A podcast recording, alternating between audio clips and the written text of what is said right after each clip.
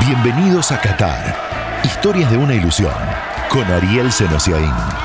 Pasa por el perfil y apreta el botón de seguir para no perderte el estreno de un nuevo capítulo. En este episodio, Alexis McAllister, armado para la Premier, el pasado de ascenso de Gustavo Alfaro y la pasión argentina for export, también en Qatar. The winner to organize the 2022 FIFA World Cup is Qatar.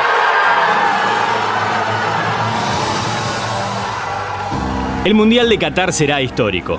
Mientras para nosotros el Mundial se trata de historias. Historias de los nuestros, de los rivales, de los locales. Bienvenidos a un viaje que en realidad es una ilusión.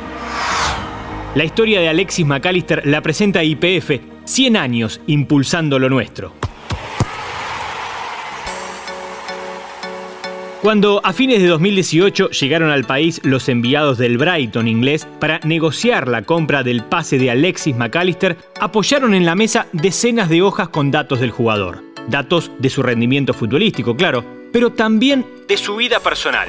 El rastreo de cómo estaba compuesta su familia, quién era su novia, qué escribían en redes sociales, una suerte de espionaje legal para saber por quién pagarían alrededor de 10 millones de dólares. La compra se hizo, pero Alexis se quedó seis meses en Argentinos y los siguientes seis pasó a Boca. En el Brighton ya lo terminarían de formar a su manera, pero todavía no lo veían a punto. Lo recuerda Cristian Malaspina, presidente de Argentinos. Recuerdo que fue una venta importantísima, una negociación muy dura. Tuvimos que negociar con el Brighton, pero también estaba el supuesto interés de Boca de llevarlo a préstamo después. Siempre me sorprendió que sabían los GPS de Alexis cómo daban, que en aquel momento creo que daba nueve puntos y pico de kilómetros recorridos. Y en esos seis meses que me dejaron a préstamo, uno de los objetivos que nos pusieron es que tenía que llegar a 11 kilómetros. En esa etapa de Abobe pudimos trabajar ese, bueno, después fue imposible retenerlo y se fue. Carlos McAllister, el Colorado, pasado en selección, el papá básicamente, lo puede escribir mejor que cualquiera. El fútbol inglés seguramente le cambió un poco la velocidad, la agresividad física y los movimientos más rápidos en los desplazamientos y aprender a decidir rápido cuando tiene la pelota. ¿Qué otros hábitos de vida también le varió? Y seguramente ser un poquito más ordenado en las comidas, aunque ya venía muy bien desde Buenos Aires. Y también al estar en otro país, los momentos de descanso son todavía muy superiores porque uno no tiene tantas relaciones como en Argentina y esas relaciones muchas veces lo que te hacen es estar en movimiento. Se fue a Inglaterra un volante ofensivo. Se transformó en un mediocampista central, acompañado o incluso solo, que hace dos fechas alcanzó el segundo número de toques de pelota en un partido de esta temporada en la Premier y el primero en recuperar 14 veces en dos encuentros, todo contando los 20 equipos busca ser creativo en la posición donde está, pero también sabe que tiene que trabajar para recuperar la pelota porque ahora hay otros a quien hay que pasársela para que lleguen en forma más rápida al gol. Alexis siempre me ha parecido un jugador al cual no le pesa la presión a la hora de jugar. Eso ha hecho que mire mucho a los grandes futbolistas de la Premier y lo sigue respetando. Lo respeta y lo sigue viendo como grandes cracks. Lo que creo es que él siente que puede estar o que está en algunos casos a su altura. El tiempo mejora, el entrenamiento más todavía. En el caso de Alexis McAllister, la pegada. Quedará la pregunta de rigor. ¿Cuánto hay de herencia en esa pegada? De herencia materna. Siempre tuvo Alexis muy buena pegada, sobre todo todo lo que es pelota en movimiento y ahora en Brighton ha mejorado muchísimo lo que es pelota parada por practicar mucho los tiros libres y en cuanto a la herencia no, quédense tranquilos que de la herencia en la pegada no tiene nada, absolutamente nada. En la herencia creo yo que lo único que tiene es la pasión, ama lo que hace y lo disfruta mucho.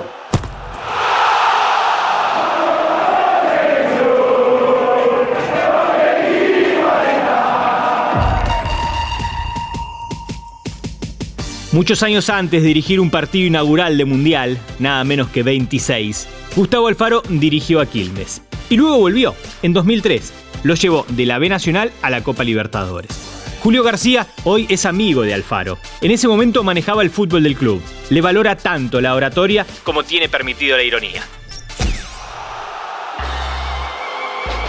Conocí a Gustavo en un partido que jugó Quilmes, Rafaela, eh, Gustavo dirigía a Rafaela, un partido que ganó Rafaela en cancha de Quilmes y bueno, cuando me estaba volviendo a casa, yo siendo un joven dirigente de Quilmes, hacía muy poquito que lo era, lo escuché hablar, lo escuché las declaraciones post partido y realmente me quedé impresionado por la forma y el conocimiento que tenía de lo que en ese momento era el equipo de Quilmes y también hasta sus movimientos dentro del campo de juego. Tuve la suerte y el privilegio de haberlo convocado en dos ocasiones para dirigir Quilmes. En una oportunidad que él estaba buscando un centro delantero para el equipo, le recomendaba a un jugador que jugaba en ese momento en Tucumán, era un zaguero central.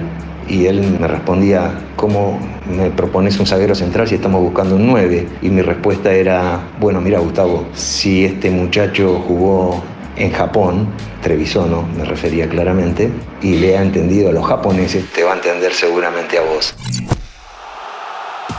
No había tenido gran experiencia como futbolista Alfaro. Su carrera como técnico recién empezaba, todo dado para tener que soportar los comentarios ajenos.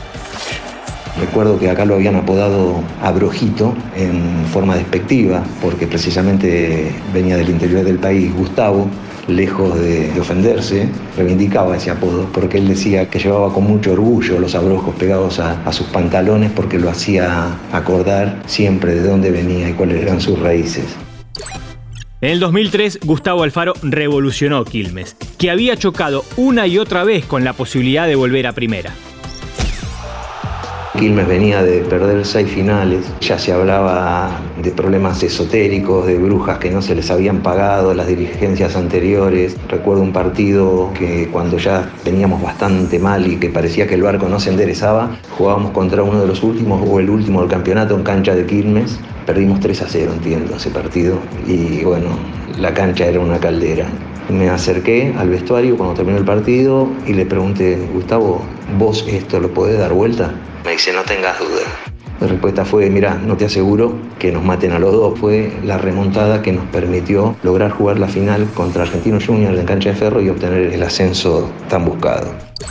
Ya siendo Gustavo técnico de Boca, nos encontramos cenando un día en una charla muy personal y él me, manifiesta que no se sentía un técnico de élite. Él me decía que iba a hacerlo en la medida de que pudiera ser campeón de América.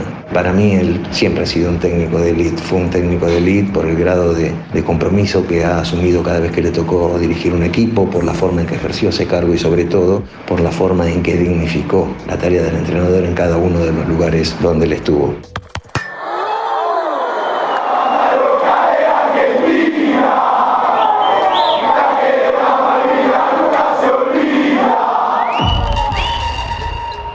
Atentos al datazo que nos da Guillermo Nicolás, embajador argentino en Qatar.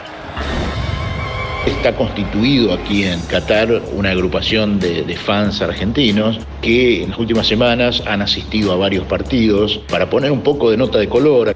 Hay muy poca de esa fiesta que tenemos nosotros bien entendida en los partidos de fútbol. Entonces el grupo de argentinos le ha puesto mucho color, mucho ruido, cantos, banderas a varios de los partidos de la liga incluso fueron convocados por dirigentes de los equipos no locales. El grupo es de alrededor de 100, 120 personas. Es numeroso teniendo en cuenta de que estamos hablando de extranjeros no involucrados directamente con los equipos eh, cataríes.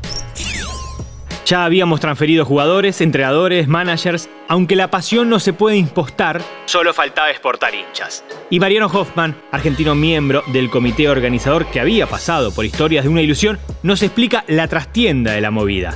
En Doha no se consigue. Hay un club de fans de Argentina compuesto en su mayoría por indios. Son fanáticos de Argentina por Messi, básicamente, y conocieron a algunos de los argentinos que viven acá.